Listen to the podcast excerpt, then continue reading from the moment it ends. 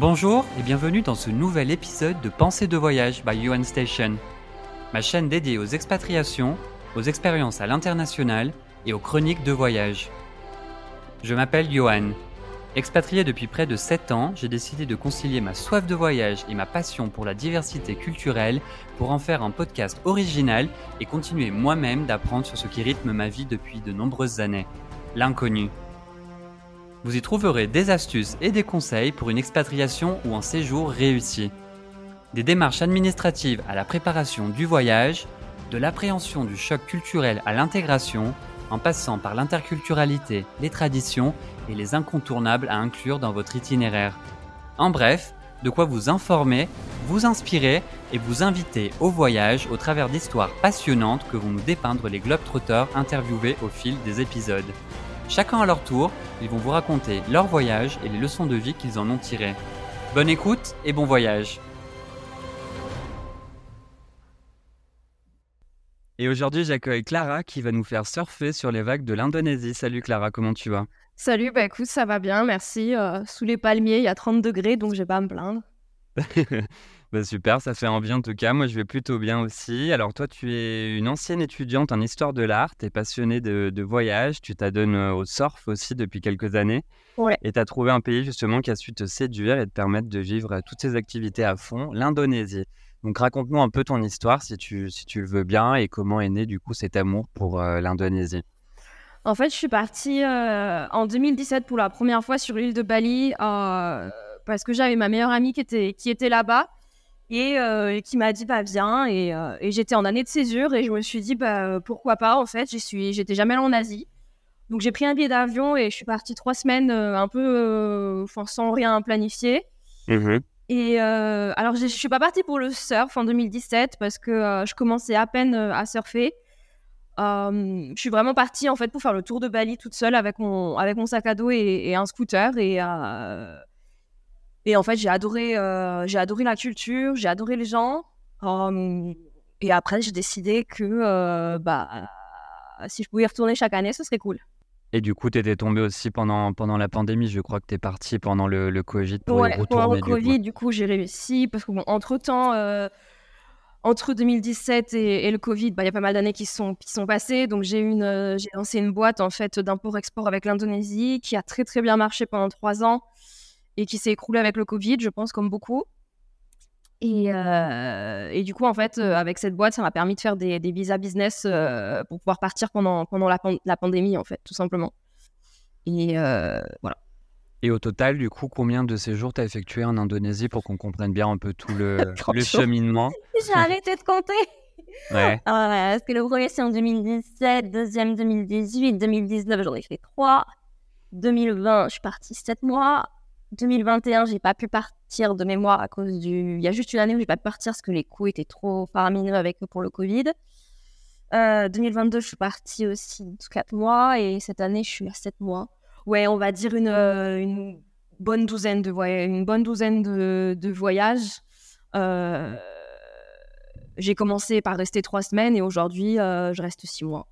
Ouais. Et du coup, là, on parle de plusieurs années cumulées. Ça fait plusieurs années passées en Indonésie. Ça fait presque 3 ans. Ouais. Et le surf dans tout ça Comment c'est né en France, j'imagine? euh, Alors non, en fait, de base, moi, j'ai commencé à surfer euh, dans les Canaries, en Espagne. Euh, et en fait, je suis tombée red dingue amoureuse du, du, surf. Et à partir de là, ma vie, elle a, elle a littéralement changé. il y a encore quelques années, je travaillais dans le, dans le luxe à Paris. Et je suis partie une semaine en trip de surf de nouveau à Fuerteventura en hiver. Et en fait, je suis rentrée. Le lendemain, j'ai donné mon, ma démission euh, sans préavis, sans rien à ma, à ma boss qui n'était pas très contente. Ouais. Et à partir de là, j'ai vraiment commencé à première expérience dans le, dans le monde du surf, on va dire en tant qu'employé. j'ai travaillé dans un surf camp à Fuerteventura comme social media girl pendant six mhm. mois. Et après, à partir de là, euh, les saisons. Et puis dès que j'avais un peu de tout, je partais, je partais voyager en fait. Je partais surfer euh, des vagues, on va dire un peu plus sous les tropiques, parce que je suis pas très très fan du surf, du surf. Ouais. Bon, on va en reparler de toute façon. Je voulais comprendre justement dans le détail comment tu as pu combiner euh, à la fois voyage et, surf. Mais avant toute chose, du coup, concernant l'Indonésie, quelle, quelle démarche tu as dû effectuer pour pouvoir y séjourner? Tu parlais du coup d'un visa touriste, je crois. Alors, euh, donc l'Indonésie et les visas, c'est une grande cour de récréation, pour être tout à fait honnête. Chaque année, ça change. Donc, euh, j'ai fait à peu près tous les visas possibles, je pense. Euh, par exemple, pour tous ceux qui veulent partir moins de deux mois en Indonésie, il faut faire un visa en arrival, un VOA. Aujourd'hui, on peut le faire en ligne, donc c'est hyper simple. Il suffit d'aller sur le site de l'immigration d'Indonésie, euh, de se créer un compte, de télécharger une photo et de payer la somme. Donc c'est 500 000 roupies, donc ça équivaut à peu près à 30 euros. Ah oui, donc. Et ensuite, donc on a un premier visa pour 30 jours. Ce visa, on peut le renouveler une fois pour 30 jours et on peut faire maintenant l'extension directement en ligne. Qui coûte encore 500, 519 000, je crois, l'extension. Il y a 20 000 de plus, bref. Et, euh, et en fait, ce visa-là permet de rester deux mois. Par contre, dès que les, 60 jours sont écoulés, on est obligé de sortir du pays. Ouais. Et par contre, on peut très bien faire ce qu'on appelle un visa run, c'est-à-dire on sort du pays le lundi, on va à Kuala Lumpur et, et le mardi, on est de nouveau en Indonésie. Ça, c'est complètement légal. Et on peut refaire une demande d'un visa à 60 jours, ce qui permet de rester donc au total 4 mois. Ou alors, euh, il y a maintenant aussi des visas directement, euh, donc single entry. Ça veut dire donc juste une seule entrée, mais pour six mois. Ok. Euh, et ça, en fait, ce sont des visas de deux. En fait, c'est un premier visa de 60 jours qu'il faut ensuite renouveler pour de nouveau 60 jours et encore renouveler une troisième fois. Sauf que ça, c'est obligatoirement avec un agent et il faut compter presque 500 euros. Ok. Donc, oui, un peu plus coûteux pour le coup. Ouais. Et ça, ça te permet pas du coup de travailler sur place, c'est vraiment un visa, ça reste touriste dans, euh, du début à la fin? Exactement. Il faut vraiment comprendre quelque chose avec l'Indonésie, c'est que bah, Bali est devenu très très connu et en fait, il y a beaucoup de gens qui pensent que euh, on peut trouver des boulots saisonniers, etc. à Bali, alors qu'en fait, euh, le travail pour les étrangers est complètement interdit en Indonésie, sauf si on est recruté par une entreprise qui paye un, visa tous les, tous les mois qui coûte très très cher à l'entreprise. Donc c'est très très très compliqué de travailler euh, sur le territoire euh, indonésien. Par contre, si on est digital nomade, là, il n'y aura pas de problème. Oui, du coup, ils travaillent. Beaucoup de gens viennent là-bas pour travailler à distance et, profiter en soi, il y a, des visas. Enfin, l'immigration, elle fait un peu la chasse. Enfin, ouais, l'immigration fait un peu la chasse aux, aux digitaux, euh, aux digitaux nomades. Mais si on a des visas, on va dire à peu près corrects et qu'on et qu'on euh, n'en parle pas à tout le monde, qu'on travaille en ligne ou quoi que ce soit. C'est plutôt, euh, enfin, c'est tranquille. Puis il y en a tellement maintenant que, euh, ouais.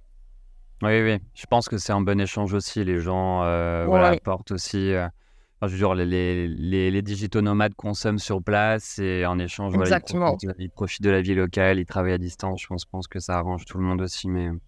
Bah là, il y a un, visa, pardon, je, parce que bon, je sais pour beaucoup, beaucoup se sont posé la question. Il y a un, un, visa digital nomade qui est en cours normalement euh, avec l'Indonésie, donc qui permettrait de rester un an.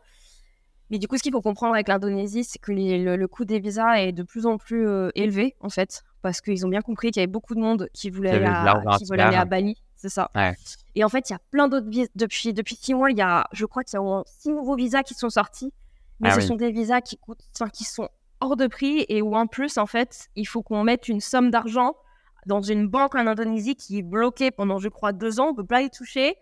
Et euh, enfin, voilà. Enfin, il y a plein de... De conditions. C'est ça. Donc, moi, pour moi, le plus simple, c'est de faire des visas de deux mois et de sortir et de re-rentrer. Comme ça, il n'y a pas de papier. Enfin, c'est hyper facile à faire. Ou alors, si on a un peu plus de sous et qu'on est sûr de vouloir rester six mois, de faire un visa, un visa de six mois. Mais ça, il faut le faire en préalable avant d'arriver en, en Indonésie. Ok. Non, c'était intéressant. Je voulais le savoir justement parce que je ne savais pas si on pouvait avoir par exemple le PVT, s'il y avait des, de ces types de visas, mais en tout cas là, c'est important de le savoir. Et du coup, en ce qui concerne le surf, hein, comment, dans quelle mesure on va dire le surf a influencé ton, ton attrait pour l'Indonésie? Est-ce que du coup, bah, l'Indonésie te permet de vivre pleinement de cette passion et comment? Ben, On va dire, alors tout simplement, les meilleures vagues du monde, elles sont ici. Ouais. Euh, bon, pas jusqu'à meilleures vagues, mais en fait, qu'il y a, c'est que toute l'année, euh, il y a plein de spots qui fonctionnent avec des vagues d'une qualité indéniable. On est très loin des, vagues françaises ou des vagues, des vagues européennes. Ici, c'est vraiment. Euh, enfin, tout est tourné autour du, autour du surf. Il n'y a pas besoin de regarder les marées, il n'y a pas besoin de regarder le forecast. Il y aura toujours des vagues. Euh, c'est vraiment. on est vraiment dans le, dans le schéma. bon, bah, je, je, dors, je mange, je surf. Je dors, je mange, je surf. Les gens vivent pour le surf, pour le coup, là-bas. Bah, moi, vu que je suis vraiment dans cette optique-là, c'est vrai que bah, je rencontre très peu d'autres, je rencontre peu de personnes qui vivent pas dans cette, qui n'ont pas aussi, cette, cette, cette, ah, pardon, cette même vie que, que moi. après, par contre, il faut comprendre que moi, maintenant, je suis beaucoup dans des endroits assez remote. Je suis plus du tout à Bali. Et Bali, c'est complètement différent. Il n'y a pas que des gens pour le surf, loin de là. Il y a énormément d'influenceurs ou de digitaux nomades qui viennent, qui viennent profiter de la, de la, douceur de vie de, de Bali. Ok. Et du coup, et du coup, en ce qui concerne, enfin, par rapport aux autres pays que tu as pu connaître justement, où tu as pu surfer, je me souviens que tu m'avais parlé du Nicaragua quand on préparait le podcast. Enfin, du coup, en quoi, enfin, en quoi l'Indonésie justement était plus, plus sympa que ça? Enfin, au-delà des vagues, est-ce qu'il y a quelque chose d'autre qui t'a bah, Déjà, le coût de la vie, tout simplement. Euh, entre le Nicaragua et l'Indonésie, le Nicaragua, honnêtement, je pense que c'est presque dix fois plus cher que, que l'Indonésie, pour être tout à fait honnête. Euh, L'Indonésie, je peux facilement y rester six mois avec pas grand chose. Euh, je dépense très peu d'argent ici. Euh, vu que je reste souvent plusieurs mois au même endroit, bah, les tarifs pour louer les, chambres ou les hôtels, tout, est, tout est beaucoup moins cher puisque je reste sur du long terme. Ouais. La nourriture, on mange très. Moi, je mange local, donc je mange très bien pour 2 euros. Hein. Ouais voilà, et après, euh, bah, j'ai mes planches, donc euh, j'ai, enfin, voilà, je les ai payées une fois et terminé. Et donc, c'est, vraiment un rythme de vie qui, qui coûte pas cher. Je dois dépenser peut-être 20 euros, même pas par jour ici. alors ah euh, au Nicaragua, il faut, ouais, il faut compter. bah, il faut compter, oui, il faut compter au moins une centaine d'euros quoi, par jour. Et en ce qui concerne le logement, du coup, tu vis en auberge peut-être ou tu as ton appart Non. Non, en fait, je suis. Alors, ça dépend des îles en Indonésie. Là, je suis sur une île au nord de, au nord de Sumatra qui s'appelle Nias. Et en fait, mhm. ici, ça s'appelle des Losmen. C'est un, en, gros, euh, la traduction, ce serait guest house, euh, maison d'hôte un petit peu. Et euh, donc, j'ai ma chambre, ma salle de bain, la clim. ah oui. Le ménage qui est fait tous les 2-3 jours quand je demande. Et, mhm. et voilà, et je paye à peu près 12 euros la nuit. D'accord. Oui, donc le coût reste quand même assez bas, parce que j'en parlais l'autre jour avec des amis qui sont justement là-bas en train de, travailler à distance pendant un mois et demi. Et bah, ils sont à Bali, donc forcément, c'est le lieu touristique. Voilà, je pense que ça peut être rien à voir de, avec là où tu es actuellement. C'est vrai qu'il me disait que pour trouver quelque chose de. la vie coûte pas cher, mais pour trouver quelque chose de, bien, de correct, même en termes de logement, il faut quand même mettre un peu plus d'argent que ce qu'on pourrait avoir en, en tête. Quoi. Après, je pense que ça n'a rien à voir avec l'Europe, bien sûr. Mais... Le, le coût a été multiplié, je pense, parce que bon, pour avoir découvert Bali il y a quand même quelques années, Bali aujourd'hui, je trouve que le coût a triplé par rapport à, il y a quelques années. Euh, j'ai passé presque trois mois pendant le Covid et honnêtement, j'avais loué une, villa avec piscine et petit-déj compris. J'en avais pour 7 euros la nuit. Mais c'était pour le Covid. Aujourd'hui, la même villa, elle coûte 125 euros la nuit. Ah oui. Donc d'accord, ça a été, ça a été décuplé quoi. Et c'est ça partout, partout, partout, partout à Bali. Euh, c'est compliqué maintenant à Bali de trouver des petits, des petits endroits où on peut rester pour pas trop cher. Moi, j'ai de la chance de connaître du, de connaître du monde et, et, des Indonésiens qui, bah, je les ai aidés pendant le Covid, etc. Donc, chaque fois que je viens, ils me font des tarifs quand même assez, assez raisonnables. Mais je mhm. sais que mes voisins, par exemple, ne payent pas du tout le, le, prix que, que, moi, je vais payer la chambre. Ok. Oui, donc il faut faire attention à ça aussi, quoi, de pas trop. Je pense qu'on en parlera euh, tout à l'heure. Il faut sortir peut-être un peu de cette zone-là aussi. Exactement. Voilà. Ah, ça dépend où à Bali toujours, hein, mais c'est sûr que si on va dans le sud, euh, même pour surfer, etc., enfin, les prix, c'est devenu. Euh, moi, je trouve ça très, très cher maintenant. Oui, déjà très touristique et c'est devenu très cher par rapport à ce que, à ce que, à ce que l'Indonésie, par rapport à ce que l'on peut payer dans d'autres, dans d'autres endroits. Ouais. Et pour en revenir au surf, parce que mmh c'est aussi le, sujet du podcast, du coup, est-ce que tu peux nous parler bah, de certaines de tes expériences de, de, surf, justement, qui ont été mémorables en Indonésie pour diverses raisons? Je ne sais pas, je m'imaginais l'autre jour, je me, dis, je me suis dit, voilà, dû voir des, je sais pas, le haut niveau du temps déjà, des animaux, enfin des sensations. Enfin, explique-nous un peu des anecdotes que tu pourrais avoir à ce niveau-là. Ben, par rapport aux animaux, je pense que ça va en faire rire plus d'un. je fais même plus attention, mais en fait, je passe mes journées à surfer avec des tortues. Il y en a partout. Tu vois, rien que ça, c'est dingue, quoi. Et moi, je fais même plus attention. Euh, bah, il y a deux jours, j'étais à l'eau. Euh, en fait, j'étais en train de remonter. Euh, enfin, je venais de prendre une vague, donc j'étais en train de remonter. Et là, d'un coup, en fait, j'étais en train de ramer. Et d'un coup, avec ma main gauche, je, sens que je touche sur un, je sens que je touche une matière que je connais pas trop. Je me dis, tiens, qu'est-ce que c'est? Et là, d'un coup, la tortue qui sort la tête. Et j'étais là, ah, coucou Donc, je me suis dit, il y a pas la tortue. et en fait, elle a plongé. Et l'eau est tellement claire qu'en gros j'ai fait un canard avec ma planche, c'est-à-dire qu'en gros, euh, faire un canard, c'est quand, euh, Bah, c'est comme quand les c'est comme quand les canards ils plongent en fait en France, c'est-à-dire qu'en gros j'ai appuyé avec la planche pour, aller sous l'eau avec la planche. Et du coup j'ai fait ça et, et j'ouvre tout le temps les yeux sous l'eau et du coup je voyais la tortue qui était à côté de moi là qui se promenait et, et ça c'est tous les jours. Incroyable quoi. Moi je l'avais vécu ça sur les Whitsundays en Australie où pareil j'avais pu nager à côté d'une tortue, la toucher tout sous l'eau. Bon l'eau n'était pas aussi limpide que celle que tu décris, mais incroyable quoi. Enfin c'est des moments un peu suspendus dans le temps où enfin moi j'avais trouvé ça magique quoi. Ça m'avait. Ben, ouais les tortues c'est c'est assez moi je moi je les adore. Bon, sauf quand j'étais à Sumbawa, c'est encore une autre île où là par contre en fait donc j'étais en train de je commence à vouloir surfer la vague et en fait, la tortue, donc j'étais sur la vague, et en fait, la tortue, elle était sur le haut de la vague, je l'ai pas vue, et en fait, elle a voulu surfer aussi la vague. Je savais même pas que c'était possible. Et du coup, je l'ai pas vue, mais en même temps, elle allait pas être. Bref, en fait, je lui suis passée dessus avec mon surf. Et, euh, et du coup, j'ai eu méga peur euh, pour la tortue, etc. Sauf que bon, la tortue, euh, bah, en fait, elle allait très bien, sauf que moi, j'ai cassé mes dérives. Ah mince. Voilà. Ok.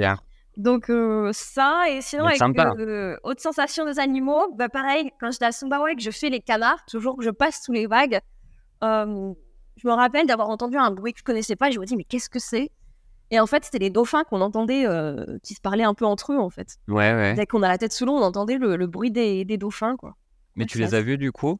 Ils étaient un petit, bah, on les a vus sauter un peu plus au, loin quoi. Donc ouais. ils étaient en train de surfer et puis derrière en, arrière-plan on avait les dauphins qui qui sautaient voilà et pas de mésaventures de ce point de vue-là, pas de, de requins, de, de bestioles Crocodile. étranges. Crocodiles, ah ouais, il y a des crocodiles marins là-bas. Ah, en fait, il y a eu, j'étais encore à Sumbawa, j'étais en train de surfer, il y avait eu beaucoup de pluie euh, les jours d'avant. Et là, d'un coup, euh, on voit un énorme crocodile, mais je pense, ouais, il faisait facilement 6 mètres de long. Et, euh, et en fait, là, j'ai ramé, j'étais avec trois amis à l'eau, je les ai même pas attendus. J'ai pensé qu'à moi, là. J'ai ah pris ben. une vague, j'ai pris une vague jusqu'au jusque sur la plage, quitte à éclater ma, ma planche parce que du coup j'étais sur le riff. Ouais. Euh, donc du coup, euh, pareil, j'ai cassé mes dérives, j'ai cassé ma board, mais rien à faire parce que ben, le requin c'est un des plus gros prédateurs de l'homme. Euh, il y a pas mal de morts en Indonésie. Il y a plus de morts via les crocodiles que via les requins. Ok. Et j'ai même pas cherché à comprendre. Euh, je suis montée sur mon scooter, j'ai foutu la planche sur le scooter, j'ai même pas accroché ma planche et je suis partie. Euh, j'ai pas attendu mes amis, rien. J'étais là. Euh. Ça, doit être, ça, doit être impressionnant hein, quand même. Hein. Mais ce qui plus impressionnant, c'est quand après on a eu, on a vu la tête sur une pique dans le village. Ça, c'était drôle aussi. Ah oui, ils l'ont tué du coup. Ouais. En fait, là, il y a des mines à Sumbawa et ils ont mis un, comment ça s'appelle? Bah, Comme dans les westerns, ils ont mis un, un reward, une récompense. en gros, c'était 10 millions de roupies qui est énorme pour les locaux. Ouais. Euh, à ceux qui tuent le crocodile, il y a trois pêcheurs, ils y sont allés à la machette et. Euh, ok. Après, voilà, c'est pas une espèce, euh, c'est pas une espèce en voie de disparition du tout. C'est une espèce justement invasive. Ouais, mm. voilà, invasive. C'est des crocodiles de base qui sont en Australie, qui ont dévié en fait, qui sont, qui sont venus ici. Et il y en a partout. L'Australie a vraiment un gros problème avec, avec cette espèce. Ouais. Donc voilà, c'est c'est pas des espèces en voie de disparition. Ah bah c'est sûr que ça doit impressionner. Hein. Déjà le requin, euh, voilà, c'est pas pas sympa, mais je pense qu'il y a moins de morts aussi euh, dû aux attaques de requins. Mais le crocodile, je pense qu'il a peut-être un peu moins de pitié, quoi. Ouais, moi je suis pas allée à l'eau pendant cinq jours après cette histoire quand même. Non. Ouais, ouais, ça t'a refroidi, quoi. Clairement. Et, euh, et, même les sensations d'une façon générale, enfin, qu'est-ce que tu ressens toi quand tu fais du surf? Enfin, Qu'est-ce que ça te procure, quoi? Ben moi c'est ma, je sais pas comment on dirait ça en français, mais en anglais c'est ma happy place. C'est là où je me sens le mieux, en fait. Euh, par exemple, dès que des fois, je, bah, comme tout le monde, dès que j'ai des, des, coups de mou, que je me sens pas très bien, je vais à, je vais à l'eau. Même si je vais pas prendre 150 vagues, juste d'être à l'eau, ça me, bah, ça me procure. Euh, ouais, c'est ce qui me fait du, c'est ce qui me fait du bien. Je le vois un peu comme une thérapie aussi, méditation, enfin tout en même temps. Et, et, puis des fois, en fait, ce que j'aime bien, c'est que c'est vraiment un sport. Bah, pour moi, c'est le sport qui est le plus proche de la nature dans le sens où en fait on a juste besoin d'une planche et, euh, et, en fait on surfe euh, ce que la nature nous offre. Ouais. Et, euh, et l'océan, s'il y a des, des, jours où il a décidé qu'on allait juste pas surfer de vagues, mais qu'on allait juste se faire, désolé l'expression, mais qu'on allait juste se faire défoncer, c'est ce qui arrive souvent. mais ça fait du bien aussi, il faut le prendre, faut le prendre un peu comme ça vient. Et puis des fois, il y a des journées qui sont bah, qui restent gravées à, à, jamais. Moi, je me rappelle encore du 21 novembre 2022. Pourquoi? J'ai pris mon premier barrel. Ouais. Euh, donc un barrel, ce sont les vagues euh, qui creusent, c'est-à-dire où en fait les surfeurs, on est à l'intérieur de la, de la vague. Ouais, ouais, je vois très bien. Voilà. en français, on dirait prendre un tube. Barrel, c'est en anglais. et où du coup j'ai eu mon premier vrai tube. Et, euh, et en fait, c'était magique. J'ai même pas les mots. Euh, je suis sortie de là. En plus, j'ai eu envie. En plus, il y a quelqu'un qui a pris la vidéo et tout, donc euh, j'ai le souvenir pour, pour la vie. je suis sortie de là et en fait, j'ai complètement, j'ai complètement déconnecté. dans un tube, moi, j'ai trouvé ce qui m'a, ce qui m'a le plus surpris, c'était l'odeur. Qu'il y avait une odeur de l'océan que j'avais jamais sentie avant. Ouais. Puis le fait en fait de toucher de l'eau, en fait, parce qu'on est, moi j'étais avec ma main droite. Euh, quand on est dans un tube, en fait, il faut qu'on ait euh, la main à l'intérieur qui, qui, se mette dans le dans le tube pour pouvoir tenir, tout simplement. Et en fait, c'est d'avoir un mur d'eau euh, où c'est finalement naturel. Il n'y a pas de, il a pas l'homme qui, qui, agit sur ça. Enfin, c'est complètement dingue. Et j'ai redécouvert le paysage complètement différemment parce que ben, c'est un paysage que je voyais tous les jours, mais là, me voir dans le tube, indescriptible. Indescriptible. C'est impressionnant quand même hein, quand de s'imaginer là-dedans, parce que j'ai, comme tout le monde hein, sur les réseaux et compagnie, j'ai vu passer des vidéos. Hein. Maintenant, il y a beaucoup de vidéos qui tournent avec les GoPro et compagnie où on voit l'intérieur. Ouais. Je pense que c'est la première fois, ça doit être impressionnant.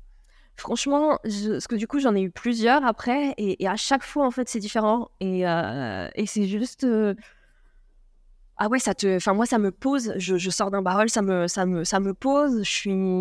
Oui, je suis, je suis, je suis aux anges. Euh, et, et, je pense que c'est pour ça que je surfe aussi. Je pense que l'eau, c'est un très bel élément aussi. Enfin, moi, je, pour le coup, en Australie, je vais très peu surfer, mais euh, je fais beaucoup de natation et c'est vrai que c'est un élément, euh, enfin, c'est agréable. Tu es vraiment en méditation, tu vois, renfermé un peu dans ta bulle, sous l'eau, sur l'eau. Enfin, tu vois, moi, c'est ouais, un élément que j'apprécie beaucoup pour, bah, pour toutes ces sensations, en fait. C'est un sport, tu vois, je pense que le surf est beaucoup plus intense pour le coup, physiquement parlant, mais c'est vrai que la natation, euh, pour le coup, tu vois, c'est un sport où tu, tu transpires sans te rendre compte. Enfin, tu vois, il y a plein d'avantages et puis ça fait travailler tout le corps aussi. Là, le surf, j'imagine encore plus. Techniquement, ça doit être vraiment, euh, ça doit être vraiment euh, important aussi pour le, le surf. c'est alors pour le corps, oui, dans le alors c'est surtout le haut du corps, enfin malheureusement. Mmh. Heureusement. Les jambes aussi. Bah, pas tellement les jambes. Ah je pense, moi justement, je les fais, je les travaille en, en, fait, je les travaille quand je suis en train de ramer. Du coup, je croise mes, je croise mes pieds et je gaine vachement pour pouvoir. Enfin, en fait, je fais travailler mes, juste en, fait avec le gainage. Ouais. Euh, sinon, dans les jambes, par exemple, euh, quand on regarde les, les, surfeurs pro, ils ont le haut du corps qui est super musclé, mais ils ont des jambes de, des jambes de poulet, on dit. Ouais, ouais.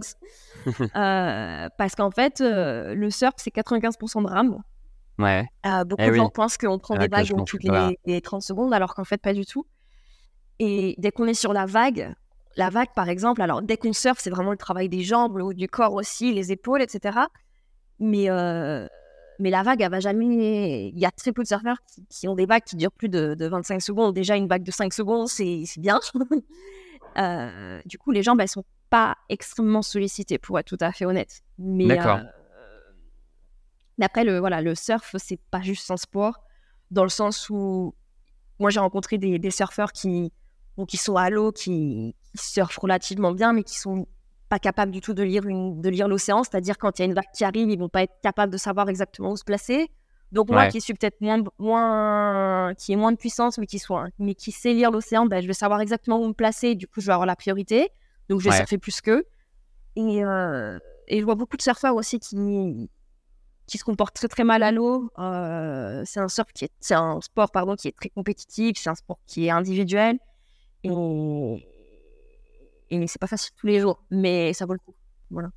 Et toi, comment tu l'as appris tout ça, du coup, toutes ces techniques, enfin savoir lire le C'est des années de, c'est des années de pratique, je dirais. Oh, ben, je me En fait, euh, quand j'ai été dans les Canaries pendant six mois, je faisais beaucoup de photos. Euh, pour bah, du coup pour pour les guests qu'on avait donc bah, je restais sur la plage et pendant deux heures bah, j'avais que ça à faire donc c'est vrai que je regardais beaucoup ce qui se passait euh, après, j'en ai beaucoup discuté avec des surfeurs aguerris aussi. Je leur ai demandé. Et quand moi je suis au line-up, je regarde toujours aussi ce que les surfeurs font, comment les vagues se, se déplacent. Et c'est vrai qu'aujourd'hui, je, peux le, je peux le dire, je, j'ai vraiment une grande lecture de. Enfin, je, je maîtrise très bien les vagues.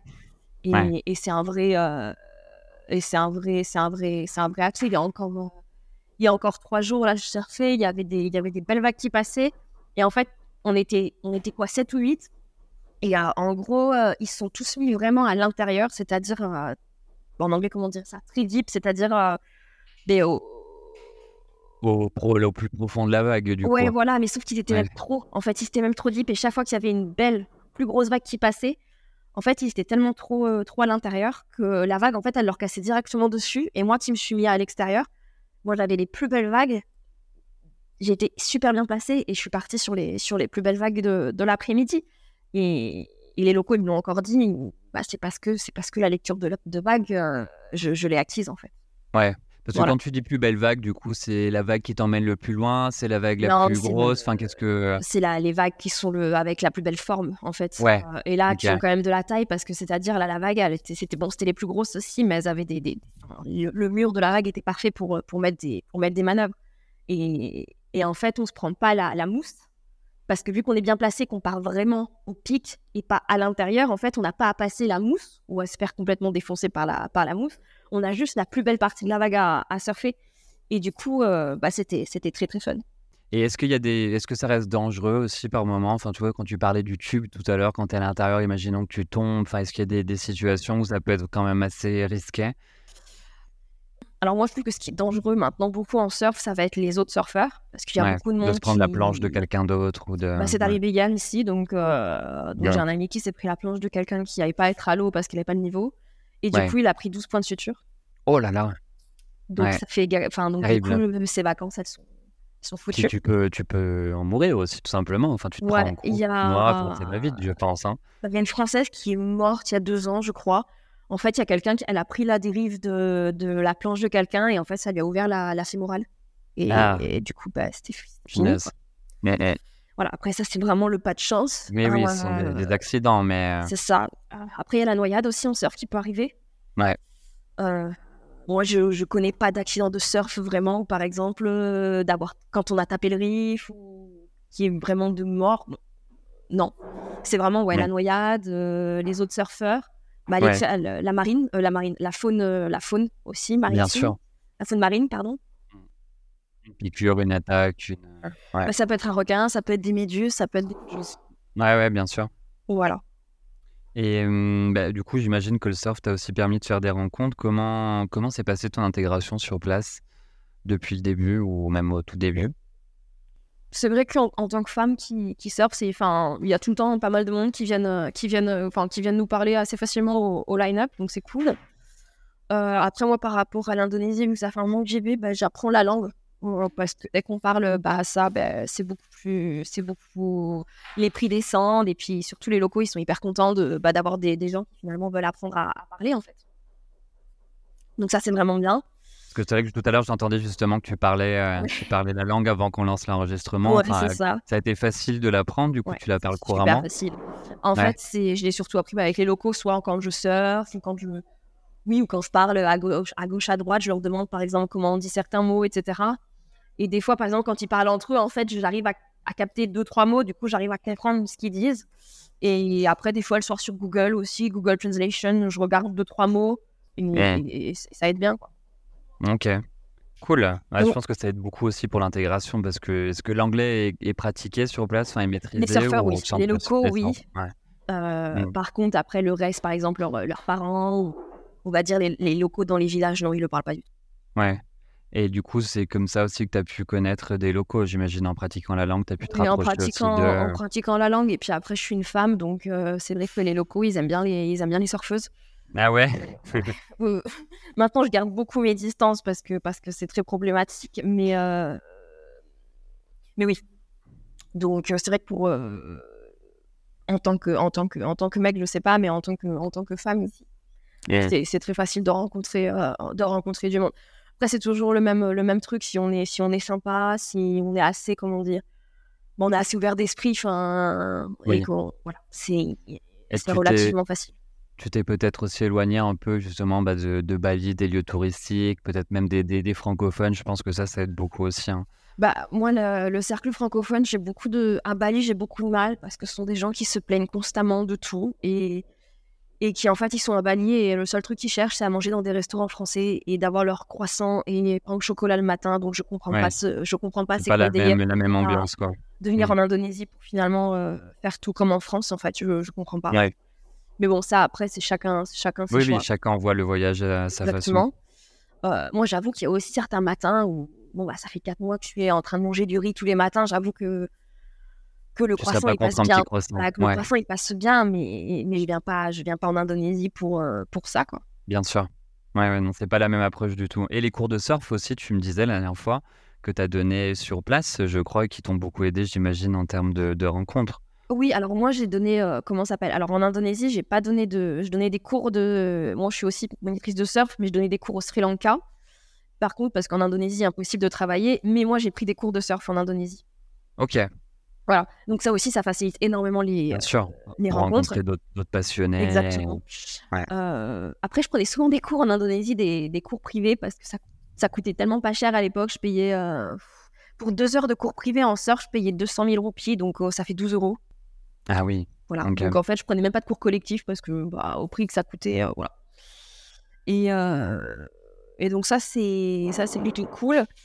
Et en fait, je me suis rendu compte que j'ai rencontré plus de monde, euh, plus de monde dans les dans les îles beaucoup plus remote que Bali par exemple. Parce que Bali c'est tellement touristique qu'au final il y a tellement de monde que que les rencontres se font, je trouve, plus difficilement. Ouais, ouais, ouais. Trop touristique pour le coup, quoi. Moins d'intimité, moins d'authenticité. Exactement. Mmh. Et mmh, justement, là, tu parlais tout à l'heure, tu disais que, voilà, étant une fille, ça a pu faciliter les rencontres. Et parle-nous un petit peu justement de ton projet d'écriture du, d'un livre là, qui est consacré au surf pour les filles, pour le coup. Bah, explique-nous un peu voilà, comment, comment est né ce projet et quel message aussi tu souhaites transmettre via ce livre. Oui, ah, trop, c'est trop cool d'en parler. Ah oui, donc en fait, je suis en train d'écrire un. Donc ça va être le premier guide de surf pour les femmes. Donc en Indonésie, là où en gros je parle de tous les spots où je suis allée depuis, depuis 7 ans. Et il y en a beaucoup. Et aussi, en fait, le message que je veux faire passer, c'est que euh, donc déjà, il y a de plus en plus, euh, il y a de plus en plus de femmes en fait qui, qui surfent, mais malheureusement, c'est un sport qui est euh, qui reste très très très macho et très sexiste. Et pour s'imposer au line-up en tant que femme en Indonésie, c'est hyper compliqué. Moi, il m'a fallu des mois, voire des années, avant de avant de dire à, comment dire, que ce soit un local ou un Australien, un Brésilien, que ben, en fait, il m'avait piqué ma vague et que c'était ma vague et que il m'a fallu des années avant de doser, euh, on va dire, euh, ouais, avant d'oser euh, lever le lever le ton. Ouais. Et en fait, je veux qu'il y ait plus de qu'il y ait plus de, de au line-up et que surtout on se fasse on se fasse vraiment respecter, tout simplement. Euh, mais du coup, comment tu l'expliques ce, ouais, j'allais dire machisme, c'est peut-être exagéré, mais ce. Si, si, si, le terme il doit être utilisé.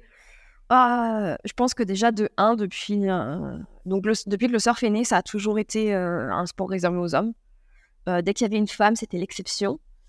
Et la façon dont les médias, les magazines, le... ou même les compétitions décrivent le, bah, décrivent le, le surf, c'est toujours, c'est toujours au masculin. C'est que ça a été considéré comme un sport d'homme dès le début, en fait. Depuis le début, par exemple, alors des grosses compétitions internationales, les price money étaient, euh, étaient différents. C'est-à-dire que les hommes, par exemple, ils allaient peut-être gagner, euh, j'en sais rien, 10 000 dollars s'ils faisaient premier. Et chez les femmes, ça a été ça. C'était peut-être 5 000.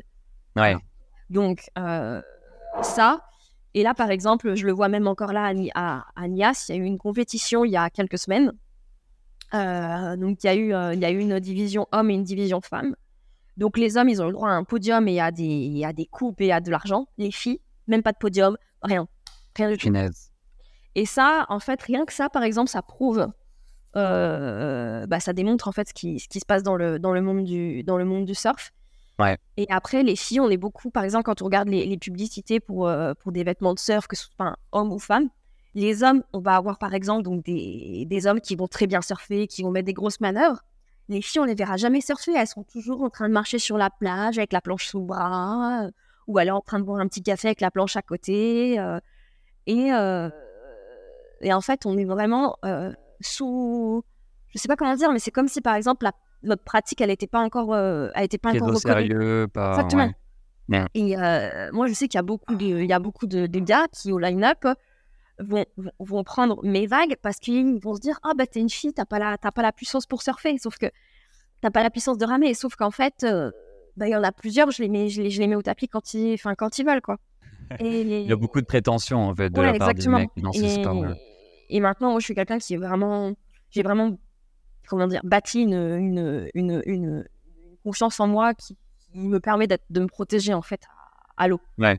Mais euh, moi, j'ai un, un gros souci, c'est que dès que je vois des attitudes euh, bah, qui devraient pas, qui devraient pas avoir à l'eau, j'ai tendance à vouloir protéger la veuve et l'orphelin. Donc, euh, j'ai tendance à me, comment dire, à m'énerver très vite euh, bah, par rapport à ce genre de, à ce genre de, de De comportement. Là, avant-hier, je suis allée surfer et en fait, il y avait que des. J'essaie de trouver un mot un peu près sympa. euh, En gros, on était six au, au pic. J'étais la seule fille et j'étais entourée de, de mecs. Alors, aucun local, aucun locaux, pardon, que des, que des. Donc, il y avait des Européens et, un, euh, et un Marocain, je crois, oui, c'est ça. Et où en fait, euh, ils m'ont snaké. Donc, c'est-à-dire snaké, c'est-à-dire qu'en fait, on pique les vagues par l'intérieur, ils m'ont droppé. Euh, ils m'ont même pas dit bonjour, ils m'ont regardé comme si j'étais la, la pauvre petite fille qui venait essayer de surfer. Et Ouais. en fait, il y a un moment, euh, ils m'ont dit Ah bah tiens, on te laisse une vague. Et, et en fait, la pseudo-vague qu'ils m'ont laissée, c'était une vague qui était impossible à, à surfer parce qu'elle fermait. Et en fait, je leur ai dit Je leur ai dit Mais attendez, mais vous êtes. Enfin, c'est quoi votre problème? Et, euh, et, euh, et il faut se battre tout le temps. Tout le temps, On tout le y- temps, on- tout le temps. on- quand tu parles de line-up, justement, on n'imagine pas qu'il y a tout ce code de conduite, enfin ce respect qui veut que chacun prenne sa vague à son tour, en fait. C'est ce qu'il y a Alors, derrière ça, non? Voilà, exactement. En Mm. fait, il y a des règles en surf. C'est exactement pareil quand, quand on conduit une voiture. Il y a des règles de priorité. C'est-à-dire que dès que quelqu'un surfe une vague, personne n'a le droit de lui prendre parce que c'est sa vague. Ok Sauf s'il tombe. S'il tombe, on a le droit de, de repartir à l'épaule.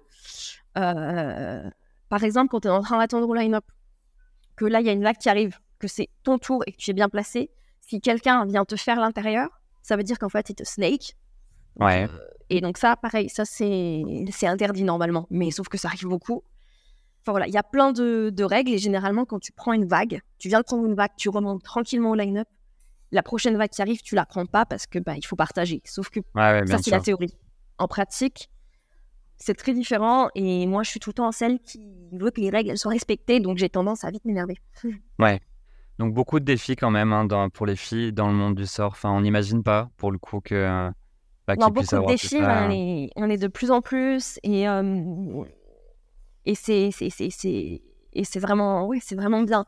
Après, il faut, enfin, le surf, du coup, il y a, il y a les, comment dire, les gens comme moi qui surfent des petites planches, donc c'est-à-dire le shortboard où là vraiment l'ambiance, elle est, enfin, c'est très compétitif, c'est vraiment ce que, ce que j'expliquais. Et après, il y a le monde des longboards où là, c'est très féminin par contre, parce que voilà, le longboard, c'est avec plus de grâce, blablabla, et où là, en fait, la, comment s'appelle, la vibe, elle est complètement différente. Ouais. Voilà. Mais, euh, mais pareil, il y a aussi beaucoup de, de drops, personnes qui respectent les priorités, euh, beaucoup de monde. Et, et le longboard, en fait, en ce moment, c'est en train de devenir très euh, Instagrammable. Donc, il y a beaucoup de gens qui se mettent au longboard pour, euh, pour le, pour le, Pour pour faire le les compte Instagram. sur les réseaux, quoi. Exactement. Hmm. Et du coup, bah, comment l'écriture de ton livre euh, sur les filles et le surf, euh, ça a pu influencer justement ta perspective sur le sujet? Bah, là, en fait, en fait, là, le livre que j'écris, donc c'est vraiment un guide en fait pour expliquer aux filles où est-ce qu'elles peuvent surfer en Indonésie tout en étant safe. Ouais. Euh, parce qu'il n'y a pas que Bali, hein, voilà, je parle de Lombok, de Sumbawa, de Nias, de Sumatra, de plein d'endroits. Et, euh, et j'espère, enfin, et en fait, j'espère vraiment que finalement, il n'y ait pas que des filles qui le disent, qu'il y ait aussi des, des hommes, peut-être leurs copains ou des amis qui potentiellement pourraient le lire et qui potentiellement vont se dire Ah ouais, c'est vrai qu'en fait, moi, j'agis comme ça au line-up et peut-être qu'il faudrait que je change. Qu'il y a une prise de conscience de leur Ouais. part.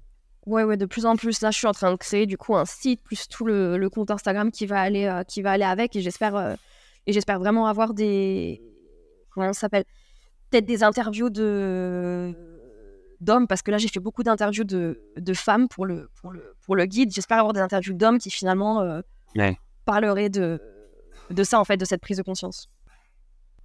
Et du coup, bah, le projet en lui-même, enfin, comment, euh, comment tu l'as géré du coup? Enfin, euh, Quelle étape tu en es? Le livre est bientôt sorti ou c'est en cours de, de euh, rédaction?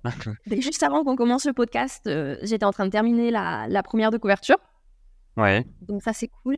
J'ai quasiment tout écrit. Il me manque juste une grosse partie. Il me manque la grosse partie sur Bali parce que c'est très dense. Euh, j'ai commencé, mais j'ai pas fini. Sinon, tout le reste, c'est bon.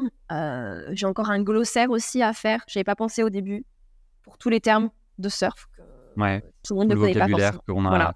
a entendu utiliser là pendant le podcast. Exactement. Euh, en fait, j'ai essayé de trouver la définition de certains mots en français, mais c'est juste qu'il n'y en a pas, tout simplement. Donc, c'est un peu, voilà, c'est un peu compliqué. Euh, et en fait, je, j'aimerais le publier bah, dans trois semaines, un mois. Début février, j'aimerais bien qu'il soit. Voilà, ce serait un e-book au début. Donc, tout en, tout en français. Il y aurait une centaine de. Presque 150 pages. Ouais. Beaucoup de photos, euh, de photographes pro. Enfin, voilà, il y a beaucoup de contenu. Et euh, il y a si toute une partie. Donc, bon, il y a la partie guide, vraiment avec tous les spots, où aller, où dormir, où manger. Mais il y a aussi toute une partie sur qui je suis, en fait, pourquoi, pourquoi moi j'ai écrit ce livre-là, donc avec toutes mes expériences de, surfeuse, de débutante à, monitrice en fait. Et il y a aussi toute une partie hyper intéressante, je trouve, sur tous les tips que, je donne pour l'Indonésie, donc que ce soit visas, euh, les planches de surf, les vols internes, euh, les transports, enfin voilà, énormément de, sur des points culturels. Ouais. Et il y a aussi une partie sur le digital, euh, sur les digital nomades, par exemple, les digital nomades, par, par exemple, est-ce que si je vais sur cette île, euh, est-ce que le Wi-Fi, par exemple, il va être, euh, il va être suffisant pour pouvoir travailler? Ouais. Voilà. Et ça, je pense que c'est hyper intéressant aussi. Et il est important parce que beaucoup de surfeuses maintenant, euh, elles surfent, mais elles travaillent aussi depuis leur Ouais. Elles combinent à la fois le sport et le travail à distance. Oui. Mm. Ouais, en plus, j'imagine que tu es l'une des premières à, sortir un livre sur le surf et les filles, enfin, destiné Alors, Pour un surf guide, oui. Mais là, j'ai vu qu'il y avait une, une, une, nana de Bretagne qui avait sorti un livre euh, il y a six mois sur le guide. Ça s'appelle le guide de la surfeuse. Donc, euh, je crois que c'est surtout, je l'ai pas acheté. Euh, mais c'est en gros, c'est surtout pas mal de tips finalement sur comment débuter en surf, etc., etc. Il y a rien à voir avec les. Elle parle aussi de ses quelques voyages, mais c'est vraiment, c'est plutôt, vraiment un, bouquin plutôt général, on va dire sur, ouais, sur qu'est-ce que c'est, comment être une, une surfeuse. Mais je l'ai pas, l'ai pas acheté. J'ai eu deux trois extraits sur euh, sur Amazon, je crois. Euh, et il y a en français, du moins, il y a quasiment que ça. Ouais. Et il y a vraiment de, rien qui est fait pour les femmes. Pour le coup, peu non, de... non, et, et, là, moi, j'ai commencé avec un premier un premier volume sur l'Indonésie. Euh, dans deux ans, je voudrais sortir un deuxième volume sur tout d'autres sur d'autres îles.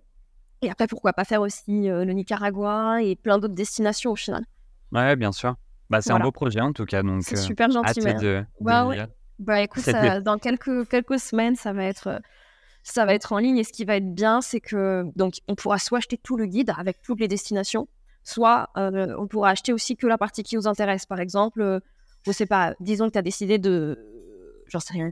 Je sais pas si tu une copine ou pas, mais que ta copine a décidé de, de, surfer, mais que à West Sumbawa.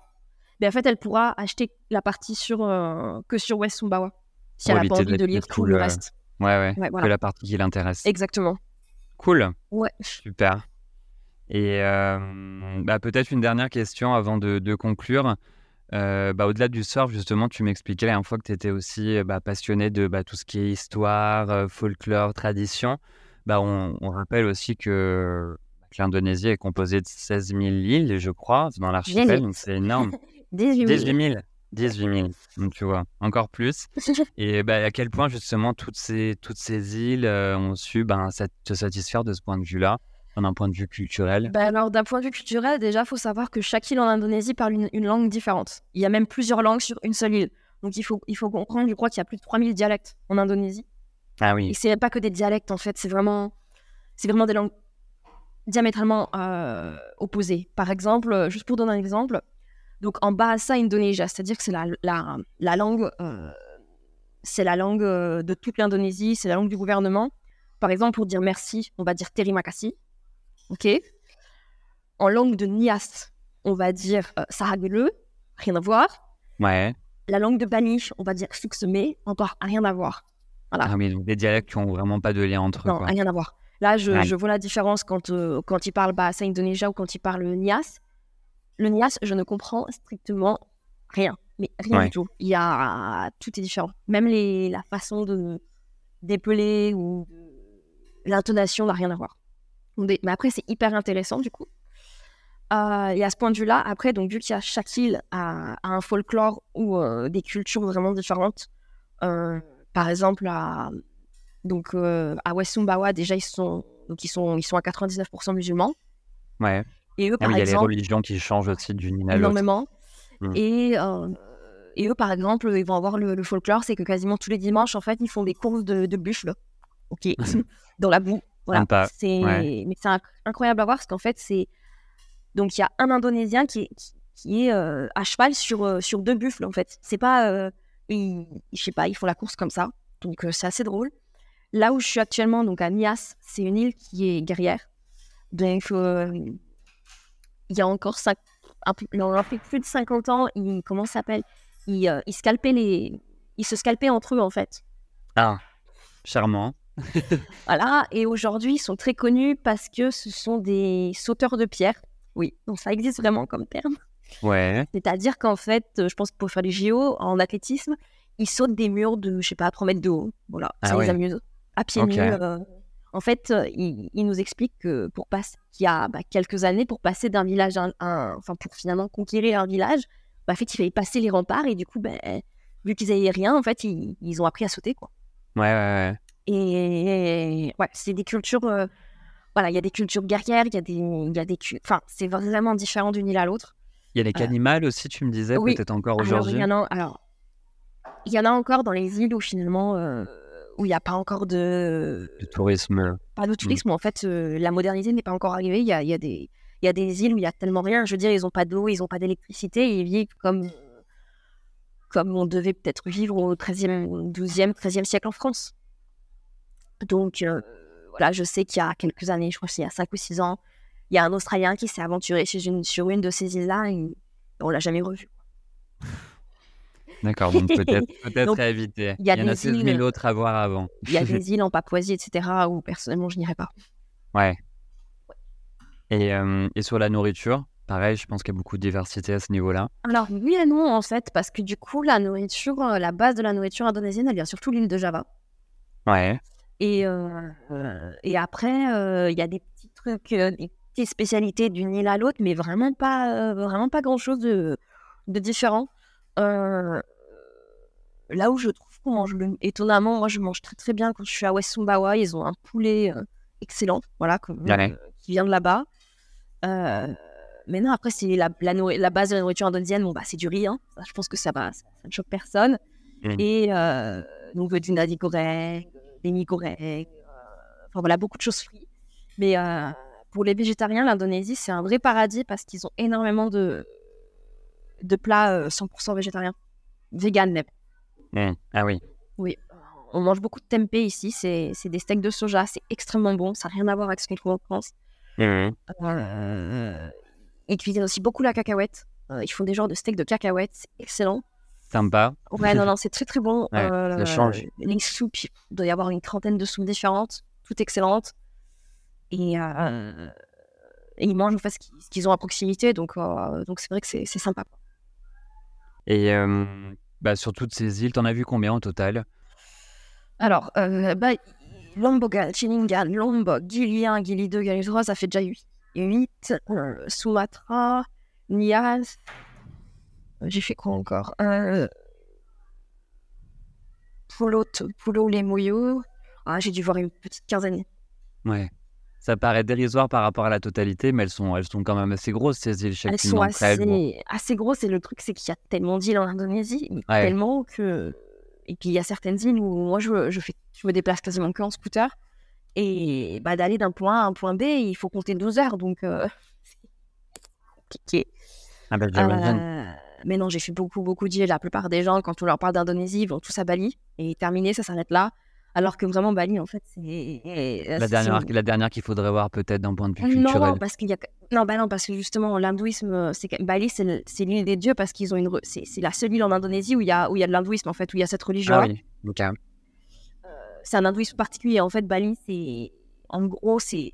Il y a, il y a quoi, 200 ans à peu près quand la, culture euh, et la religion hindouiste euh, étaient persécutées, en fait, de plein de pays différents, que ce soit l'Inde, le Sri Lanka, la Malaisie, en fait, ils sont tous enfuis et ils sont tous venus sur cette petite île-là.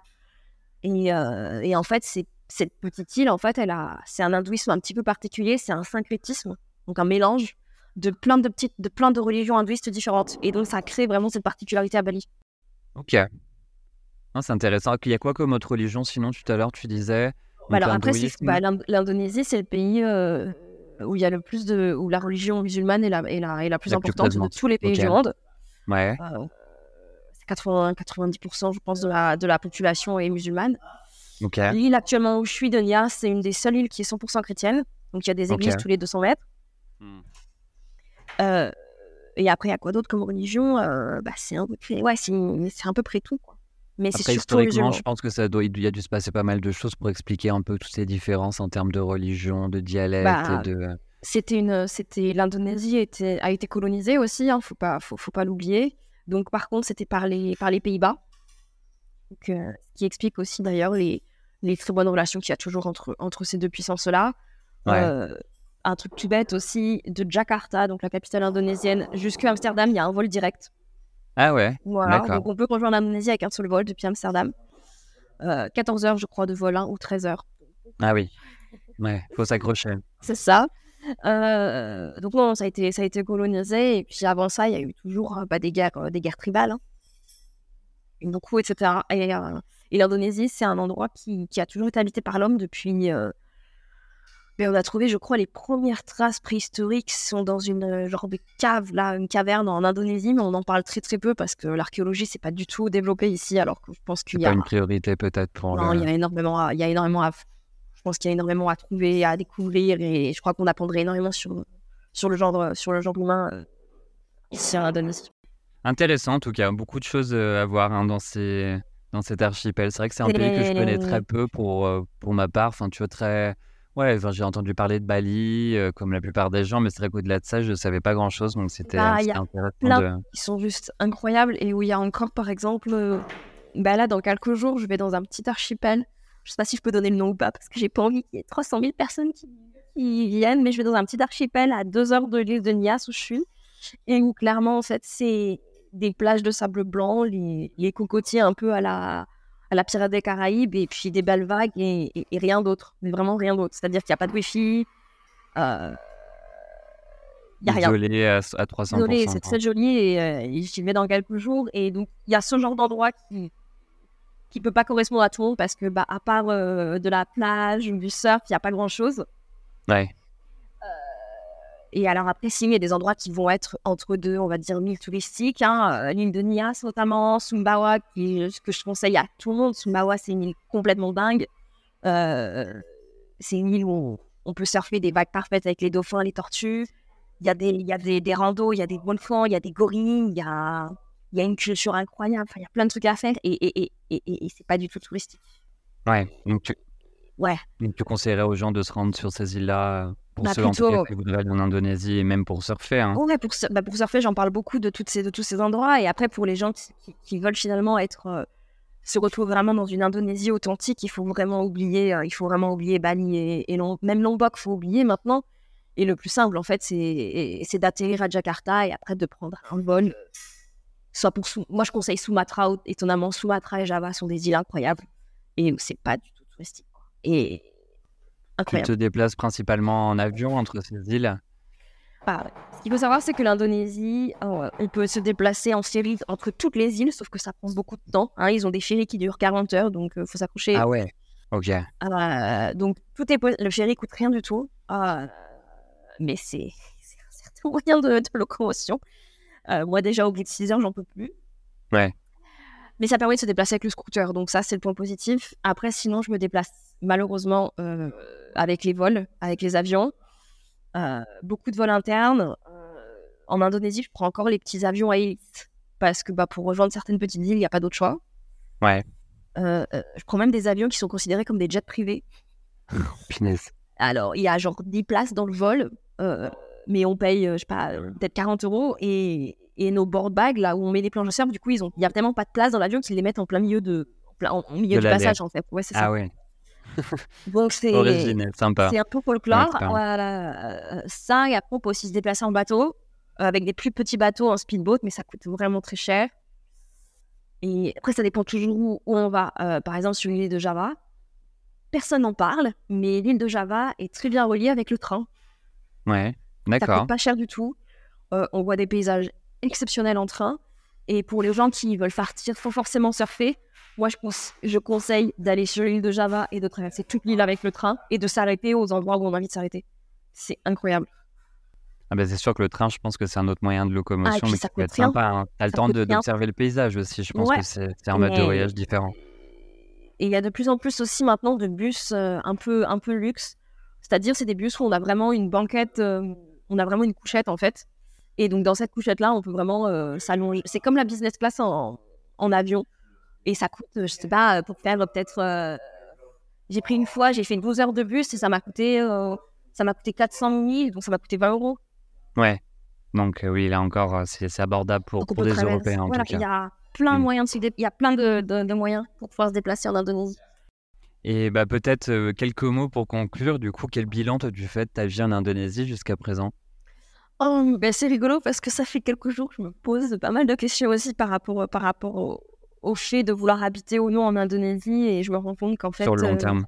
sur le long terme c'est pas pas possible. Même là ça fait trois mois que je suis là et il y a des choses qui quand même euh, alors c'est un super pays mais il y a des choses qui moi personnellement me me dérangent et ça et ça me prend beaucoup en, en énergie.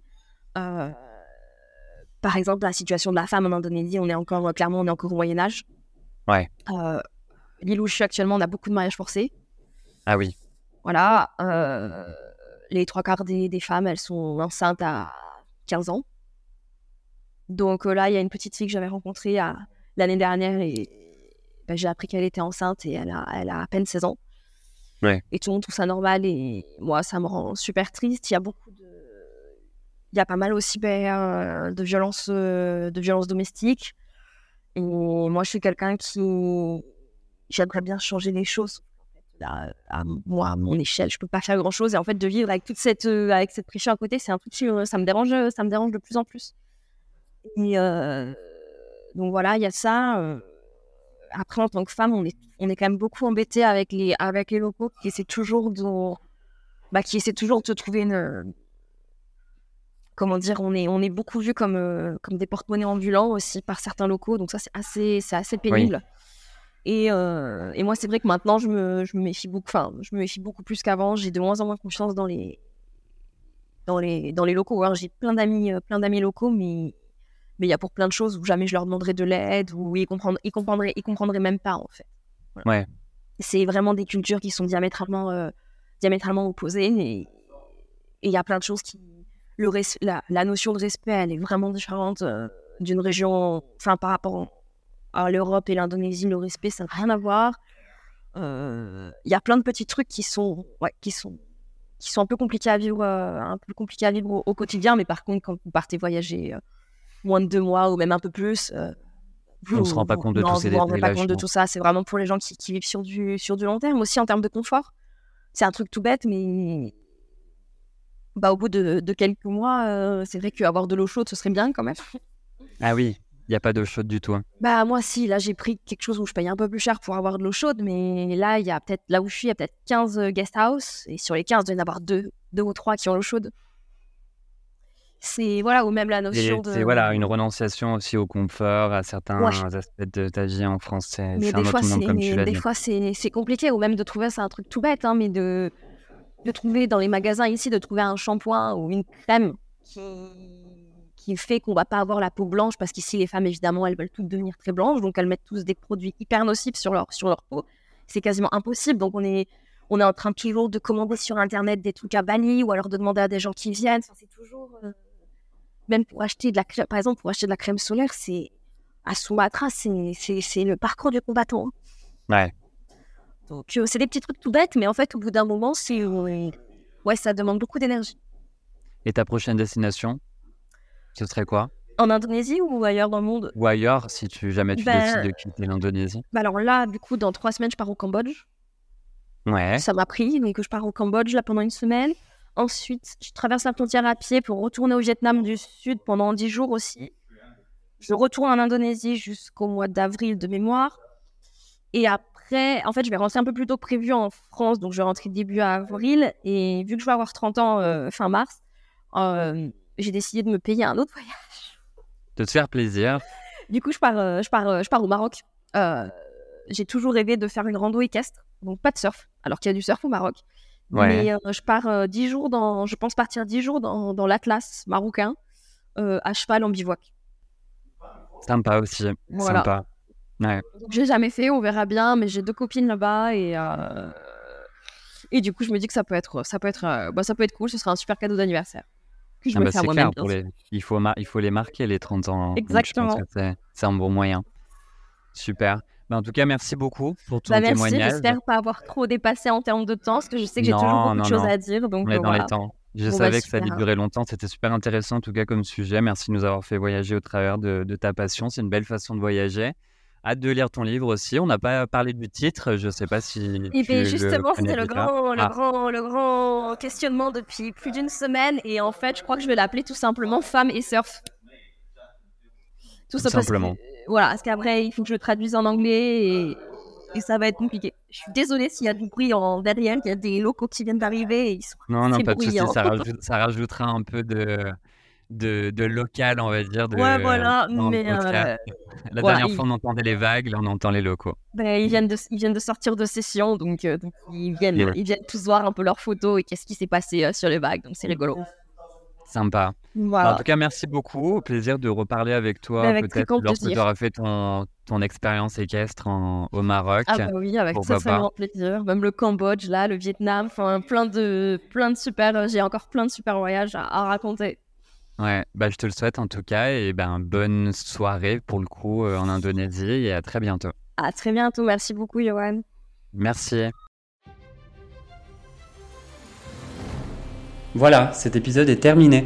Je vous remercie énormément pour votre écoute attentive et vous invite à vous abonner si vous avez aimé cet épisode et à me faire part de vos commentaires, remarques ou critiques constructives sur Apple Podcasts, Spotify, Deezer et autres plateformes de podcast. N'hésitez pas également à me transmettre vos idées de sujets pour de prochains podcasts. Merci et à très bientôt pour un nouvel épisode de Pensée de voyage.